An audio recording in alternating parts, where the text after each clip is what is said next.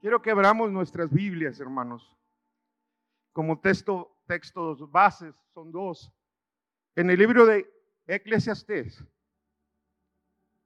vamos a ver el capítulo 10, versículo 1 y el versículo 10. Libro de Eclesiastés, capítulo 10, versículo 1 y versículo 10. Amén. Dice así, las moscas muertas hacen jeder y dar mal olor al perfume del perfumista. Así una pequeña locura al que es estimado como sabio y honorable. En el 10 dice, si se embotare el hierro y su filo no fuere amolado, hay que añadir entonces más fuerza, pero la sabiduría es provechosa para dirigir. Amén. Entonces, estos dos, estos dos versículos hablan de dos cosas principales, hermanos. El hacha, en el versículo 10, y la mosca. Vamos a hablar de la mosca y el hacha esta mañana. Empezamos con el versículo 10, donde dice que las moscas muertas hacen jeder y dar mal olor al perfume del perfumista. Un mal rato, un mal momento. Muchas veces la gente ve en la persona y sobre todo en los cristianos el mal momento que pasó y lo primero que dicen, uff, ¿le ha tocado? Y eso que eres cristiano. Y eso que estás allí.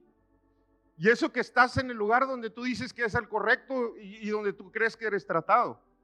Y siempre va a pasar así, hermano la gente nunca va a ver los buenos hábitos que uno tiene o llega a tener y las buenas cosas que uno puede hacer en el transcurso de la vida. Con un momento te juzgan y con un momento te señalan y en un momento tú ya no sirves, en un momento tú ya no ya no funcionas, ya no eres cristiano, lo que tú predicas no es cierto. Y ese es un engaño del enemigo que quiere hacer a nuestras vidas. Nos ha pasado y nosotros mismos lo hacemos. Hemos tenido malos ratos. Si los contamos no vamos a acabar esta mañana. Hemos tenido quizás malas actitudes. Si las contamos no, no vamos a terminar esta mañana. Pero esta mañana el Señor quiere hacernos ver lo que somos delante de Él. Somos un perfume agradable delante del Señor. Somos el mejor perfume que usted se puede imaginar. Es cierto. Dice la escritura, las moscas muertas hacen jeder y dar mal olor al perfume.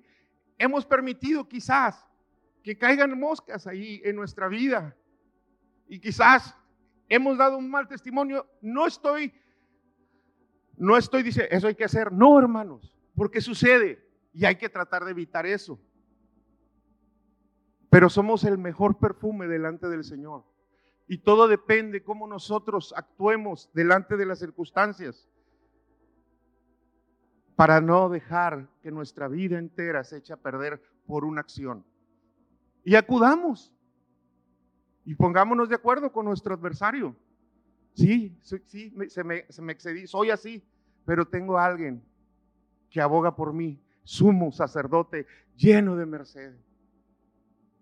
Y como decía el hermano en la profecía, a él tenemos que acudir. Es el lugar correcto donde podemos ir. También dice, poca levadura leuda toda la masa. Es cierto. Y las zorras pequeñas echan, echan a perder la cosecha.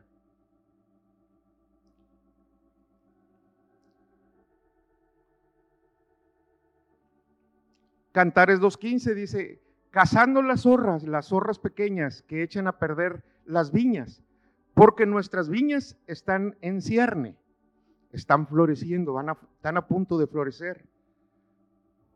Hemos caminado una vida en el Señor, hermanos. Llevamos recorrido, algunos más, algunos menos, pero ya tenemos la semilla, ya tenemos y estamos a punto de dar fruto. Estamos a punto de ser revelado lo que el Señor quiere que se revele en nosotros. Y ha habido malos ratos, sí.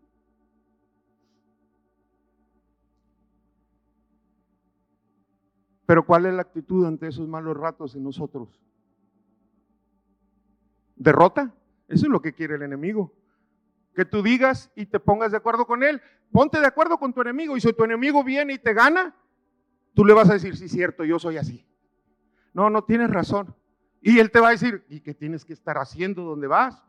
¿Y para qué vas? Y mira, ya hiciste esto, ya hiciste esto otro. Ya... No, no. Y si tú te pones de acuerdo en ese, en ese lado y te pones de acuerdo con él y estás de acuerdo con él, ah, sí, cierto, así, y te alejas de la mesa del Señor y de la casa del Señor.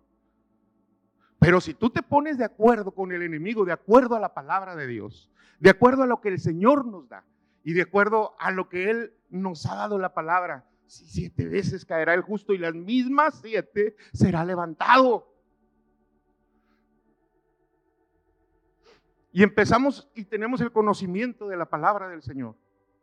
Porque nuestro fruto está en cierne, está en flor, estamos a punto de dar el fruto final. Ya estamos, ya fuimos plantados, ya fuimos sembrados, ya estamos en la flor. La flor viene después de la flor, en este tiempo viene el fruto. En este tiempo de, de verano lo estamos viendo. Los manzanos ya están floreciendo, los duranos ya están floreciendo, los aguacates dan primero la flor y luego viene el fruto. En este tiempo vienen las horras pequeñas y tratan de acabar con tu fruto.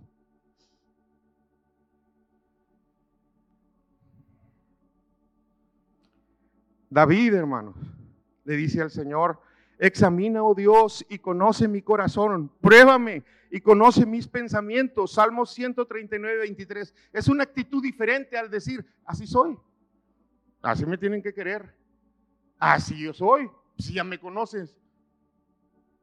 Pero David no va más allá y dice, Señor, si hay algo que estorba en mí, si hay algo que yo estoy dejando pasar y en mi perfume está cayendo una mosca tras otra mosca, hay gente, hermanos, que tiene un olor muy fuerte, como un pordiosero o como alguien que ya está acostumbrado a su olor. Usted puede llegar a una casa y ahí huele, si tienen, perdón lo que voy a decir, si tienen animalitos o gatitos, huele gatito y huele animalito y usted dice, ah, ¿cómo aguantan este olor? Pero ellos ya están acostumbrados. Para ellos no hay ningún problema. Así es el hombre, que peca y peca y peca y ya. Y una mosca tras otra mosca tras otra mosca cae el perfume. Y ya no te importa el perfume. Ya, así soy. No, hermano. Erguidos, decía esta mañana, erguidos, levantad vuestra cabeza, darse ánimos unos a otros. Sí, así soy, pero tengo esperanza en Él. Y quiero, ¿sabes qué? Como dice David, Señor, examíname, ¿qué tengo que hacer? ¿Qué tengo que cambiar?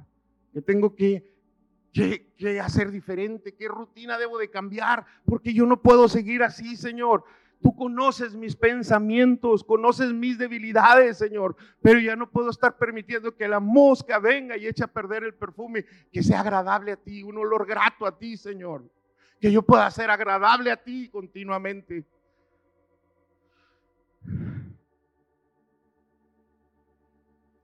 Y hay gente que anda en la calle y, huele y dices, oh, pero ellos ya están acostumbrados a su perfume. Y ojalá y nosotros no estemos acostumbrados a dar un mal olor delante del Señor continuamente. Hace tiempo nosotros venía aquí un hombre, y muchos lo conocen, se llamaba Pancho.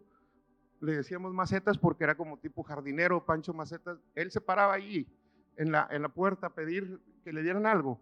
Hermano, pero desde que usted entraba, desde que usted entraba abajo, estaba ese olor penetrante, un olor no muy agradable, pero un, olor, un olor fuerte. Que no nos acostumbramos, hermanos, a ese olor. No, pues así, así huelo. Oh, lo peor es que creemos que olemos bien y que estamos dando buen fruto y buen testimonio delante del Señor, pero cuando alguien viene con un olor fino y el Espíritu viene con un olor fino y te dice, no, no estamos, no estamos dando el 100 al Señor. Entonces que no caigamos en esas dos partes. Una, así soy, y otra, no quiero ser así, Señor. Cámbiame, porque quiero dar un olor grato a ti, Señor. Quiero ser agradable a ti. Y, nosotros, la gente nos cataloga y dice, Melesio o fulanito, ponga su nombre. No, ese ya no se compone. Quiere. Me decía en Juan, en Juan 11:40, maestro, quiere ya. ¿Cómo se te ocurre, Señor? Hablarle a Lázaro. Si el transcurso de la vida ya está descompuesto según la naturaleza, cuatro días está muerto, quiere. Y el enemigo viene y nos dice, quieres ya. Pero el Señor viene y te dice, no te he dicho que si creyeres, verás mi gloria. No te he dicho que si tú crees, verás la gloria de Dios. Hay esperanza en Él. Quiero pasar al otro punto, hermanos.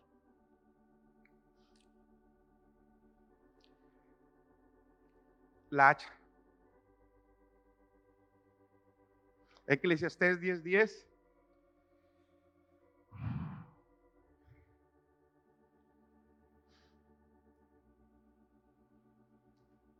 Le voy a leer en otra versión, dice, pero la sabiduría hace más fácil los trabajos. Es más difícil cortar con un hacha sin filo, pero si se le saca filo, el trabajo va a ser más fácil. Las cosas se hacen bien si se hace con sabiduría. Si se embotara el hierro y su filo no fuera amolado, hay que añadir entonces más fuerza. O sea, si tú no haces en, en el hacha y le sacas filo, pues vas a tener que usar mucho más tu fuerza. Y hay una, una ilustración que se usa para motivaciones, para en las empresas, cuando llegas tú a trabajar y, ves proyectos y ves frutos y lanzas un, un, proyecto a un mes y, y, el primero que llega te dice, vamos a, vamos a ver y tratan de motivarlos y de enseñarlos, pero esta mañana no se trata de la motivación, se trata del entendimiento en el Señor. Y cuentan la historia, este, este lo usan mucho, esta historia en, en esos entrenamientos del leñador y su hacha. Y dice que el leñador llega y pide el trabajo y el empleador le dice, y lo ve fuerte, y lo ve joven, y lo ve robusto, y le dice, sí, vente mañana, y contento va al otro día a trabajar. El primer día corta 15 árboles con su hacha y le va muy bien. Mismo tiempo, el segundo día, mismas horas, y empieza a bajar la producción, cortó 12. El tercer día, mismo tiempo, misma producción, misma hacha, menos producción, perdón, cortó 8, 10. Y entonces el, el empleador le dice, ven, vamos a platicar. ¿Por qué está bajando la producción? No sé, dice. Yo, trabajo lo mismo y al mismo tiempo. Dice, ¿has afilado tu hacha? ¿Le has sacado filo al hacha? ¿Has trabajado en la herramienta con la cual tú trabajas? ¿Le has puesto atención? No tengo tiempo. Es que no me ves que estoy trabajando y no me ves tanto tiempo que estoy haciendo y, no he tenido tiempo de afilarla, pues ese es el problema. Empleas más fuerza, empleas más tiempo y tu hacha no está afilada para hacer tu trabajo. Nosotros tenemos nuestra herramienta que es el hacha espiritual, hermanos. ¿Cómo está nuestra hacha? ¿Cómo está nuestra herramienta de trabajo?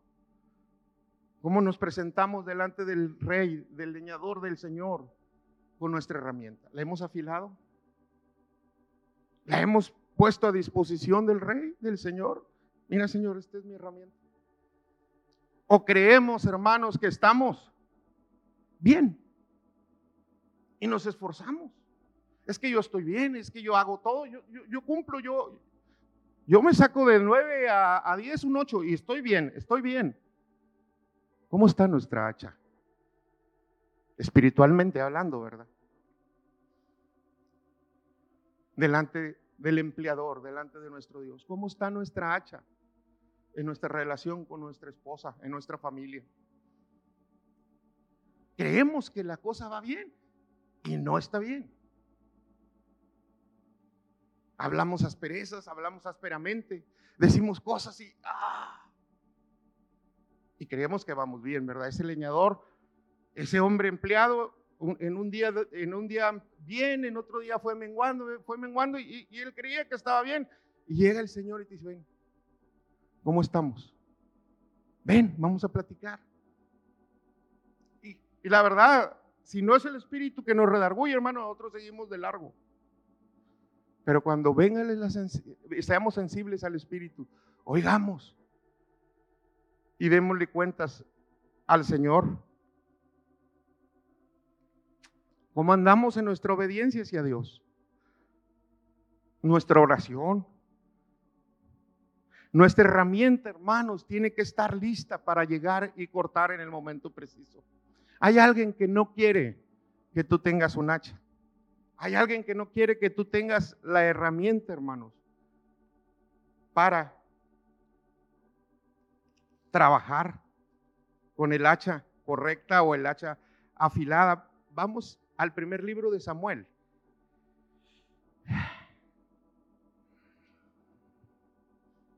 Capítulo 13. Y lo voy a leer, voy, destello solamente porque no hay tiempo. Pero había reinado Saúl un año y cuando hubo reinado dos años sobre Israel, escogió luego a tres mil hombres de Israel, de los cuales estaban con Saúl dos mil en Migmas y en el monte de Betel, y mil estaban con Jonatán en Gad de Benjamín, y envió el resto del pueblo cada uno a sus tiendas. Y Jonatán, Jonatán ataca a los, a los filisteos y, y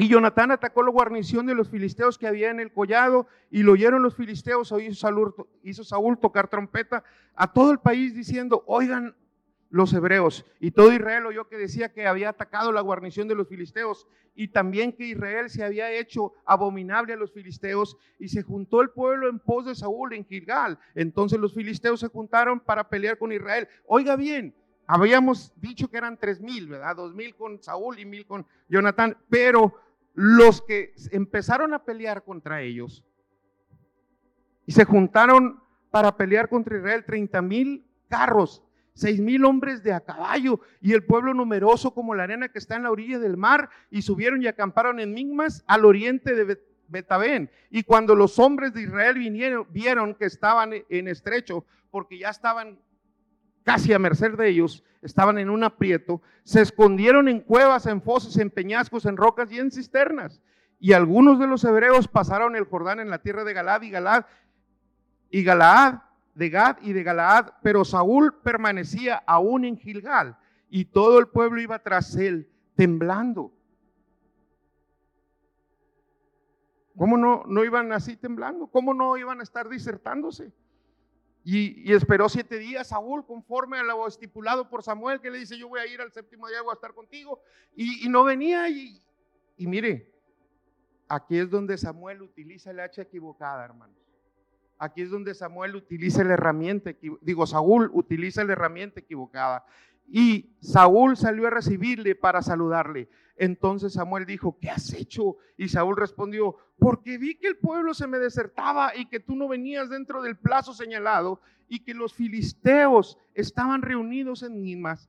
Me dije, voy a usar el hacha, voy a usar mi fuerza, voy a usar lo que yo creo que debo de hacer. Y usé un hacha, pero sin filo, hermano. Más esfuerzo, más trabajo. Y me dije, ahora descenderán los filisteos contra mí en Gilgal y no he implorado el favor de Jehová, me esforcé. Hermanos, y esto es lo que dice, más trabajo si no tenemos la sabiduría. Y hacemos y corremos y hacemos más cosas. Me esforcé, pues ofrecí holocausto, sí, pero con la herramienta equivocada, con la actitud equivocada. Creemos que estamos en el lugar correcto, pero a veces no tenemos la herramienta afilada o una actitud correcta delante de las adversidades que tenemos. Entonces Samuel le dijo a Saúl locamente, has hecho y se te va a ser quitado tu reino y será dado a otro porque tú no has guardado lo que Jehová te mandó. Y Saúl contó la gente que se hallaba con él como 600 hombres, imagínense. Por eso el pueblo se disertaba. 600 hombres. Y lo más triste es que fueron a la guerra, hermanos, sin armas. Solo había nada más dos espadas. ¿Sabe por qué? dice en el 19, y toda la tierra de Israel no se hallaba herrero, porque los filisteos habían dicho, para que los hebreos no hagan espada o lanza, por lo cual todos los de Israel tenían que descender a los filisteos para afilar cada uno la reja de su arado, su asadón, su hacha y su nosotros hemos quizás dado ya nuestras herramientas de pelea a, este mundo. Y como decía el hermano, y oímos, oímos cosas. Y sí, bueno, está bien. Entrégame tu hacha. Sí, aquí está mi hacha. Aquí está mi herramienta. Aquí está mi espiritualidad. Aquí está. ¿Qué hay que hacer? Esto, pues esto, eh, donde todo mundo hay que hacerlo, hay que hacerlo. Ah, ¿Me estoy entendiendo? No. Ahí va. Déjeme se lo explico. No se hallaba herrero, por lo cual todos los de Israel tenían que descender a los filisteos para afilar cada uno su hacha. Le daba al mundo su herramienta de trabajo. Y ya no teníamos hacha, ya no tenemos herramienta, ya no tenemos nada. Le damos al mundo nuestro tiempo, le damos al mundo nuestra vida. Sí, hombre, tú administra la actual. Y la iglesia, bien, gracias. Y, y lo que tenemos que hacer, bien, gracias ya no viene el momento de calamidad y ya no tenemos con qué salir a la guerra.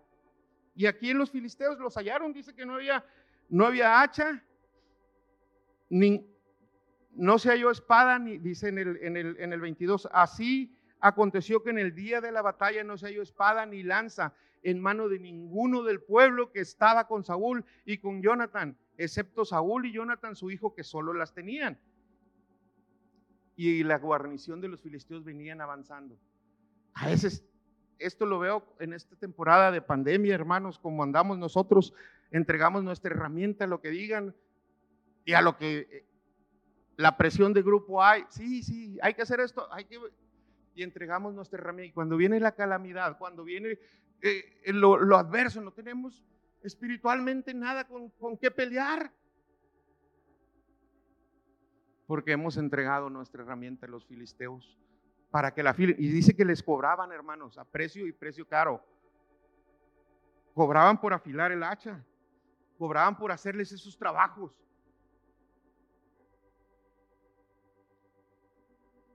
Y era un precio alto lo cual ellos estaban pagando. Saúl usaba su hacha sin filo, hermanos. ¿Cómo está nuestra hacha hoy en día? Cómo estamos pasando las circunstancias hoy en día. Hablando de nuestra hacha, quiero, quiero, quiero ponerla con nuestra espiritualidad, con nuestra entrega al Señor, con nuestro tiempo, con nuestra devoción hacia Él. ¿Cómo andamos en eso? ¿Cómo vamos a la guerra sin hacha? ¿Cómo vamos a talar árboles sin esa herramienta? Había en, en, el libro, en, en, el segundo libro de Reyes, capítulo 6, versículo 5, dice que fueron los hijos de los profetas y le dicen a Eliseo, este lugar es muy pequeño. Vamos a hacerlo más grande. Bueno, vamos, quiero que tú vayas con nosotros, yo voy con ustedes. Y fueron a talar y fueron a cortar árboles para hacer un lugar más grande. Pero a uno se le cayó el hacha al río y el hacha era prestada. Señor mío, ¿Qué voy a hacer? El hacha es prestada. Muchas veces nosotros estamos aquí con un hacha prestada.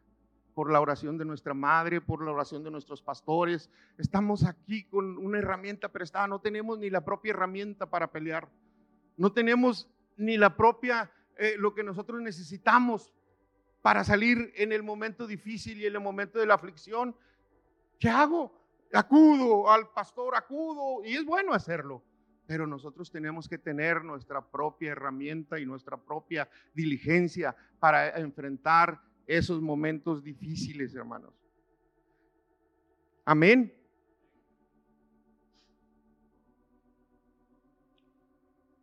Porque dice que vas a añadir más esfuerzo si no tenemos el hacha afilada. Porque no hay sabiduría en lo que hacemos si no tenemos el hacha afilada.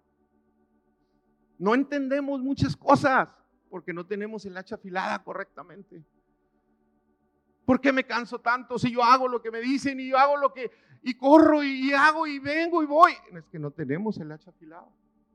Ageo, Ageo 1, 5 y 6 dice, pues así ha dicho Jehová de los ejércitos, meditad bien sobre vuestros caminos, sembráis mucho y recogéis poco, coméis y no os saciáis, bebéis y no quedáis satisfecho, os vestís y no os calentáis, y el que trabaja jornal recibe su jornal en saco roto.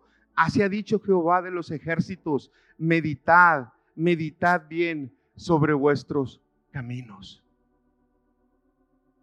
Sembráis mucho, recogéis poco. Comes y no te sacias. No nos saciamos.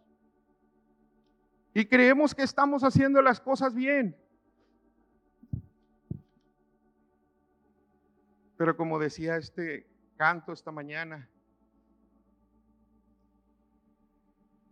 ríos correrán, ríos correrán. Si vamos, hermanos, dispuestos, tal como somos al Señor, si sentimos que nuestro perfume ya hiede, Señor, quiero ser un olor grato a ti. Que no tome por alto, es una mosca. Es una locura pequeña. Poca levadura leuda toda la masa si no tratamos el asunto. Una mosca en la sopa no te la vas a comer. ¿O sí? No, ¿verdad? No, es una mosca. Es una locura pequeña. Hay que ser tratado, hermano. Porque echa a perder lo que somos, el perfume delante del Señor, somos un perfume, un olor grato al Señor. Y el Señor está dispuesto a tratar con esas actitudes nuestras, con esa ligereza nuestra. Ah, es que exageras. Solo fue eso. No. No. Porque la zorra pequeña echa a perder lo que ya estamos a punto de dar fruto. A punto de dar fruto. A punto. Ven, Señor, ya estamos en la meta final que no nos descalifiquemos por nuestra actitud ignorante quizás o conformista. Así soy.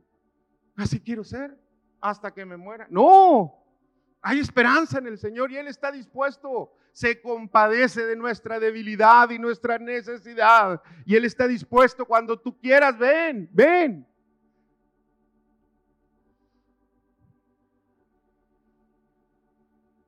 Si estamos cansados y vemos que no damos el fruto necesario, sembramos y no cosechamos, trabajamos y no hay fruto, meditad bien sobre vuestros caminos, dice el Señor. Algo está mal, medita, ven y medita sobre vuestros caminos. ¿Qué, qué tienes que hacer? Que esta mañana el Señor nos haya hablado. Ah, que esta mañana no habíamos eh, relacionamos esto. Lo que hace una mosca, pero es, es grave. Echa a perder el perfume del mejor perfumista. Pero si nosotros acudimos al Señor de veras, una vez más, Señor, trata con esto. Trata con esto que está haciendo efecto. Si nosotros estamos trabajando y esforzándonos como Saúl se esforzó, dijo, ¿Qué hice? Solo hice el sacrificio. Estoy haciendo lo correcto. Pero está el hacha sin filo, con una actitud incorrecta. Y no estamos dando en el blanco por nuestras actitudes. Que nos pongamos esta mañana a meditar sobre vuestros caminos. Que Dios los bendiga, hermanos, esta mañana.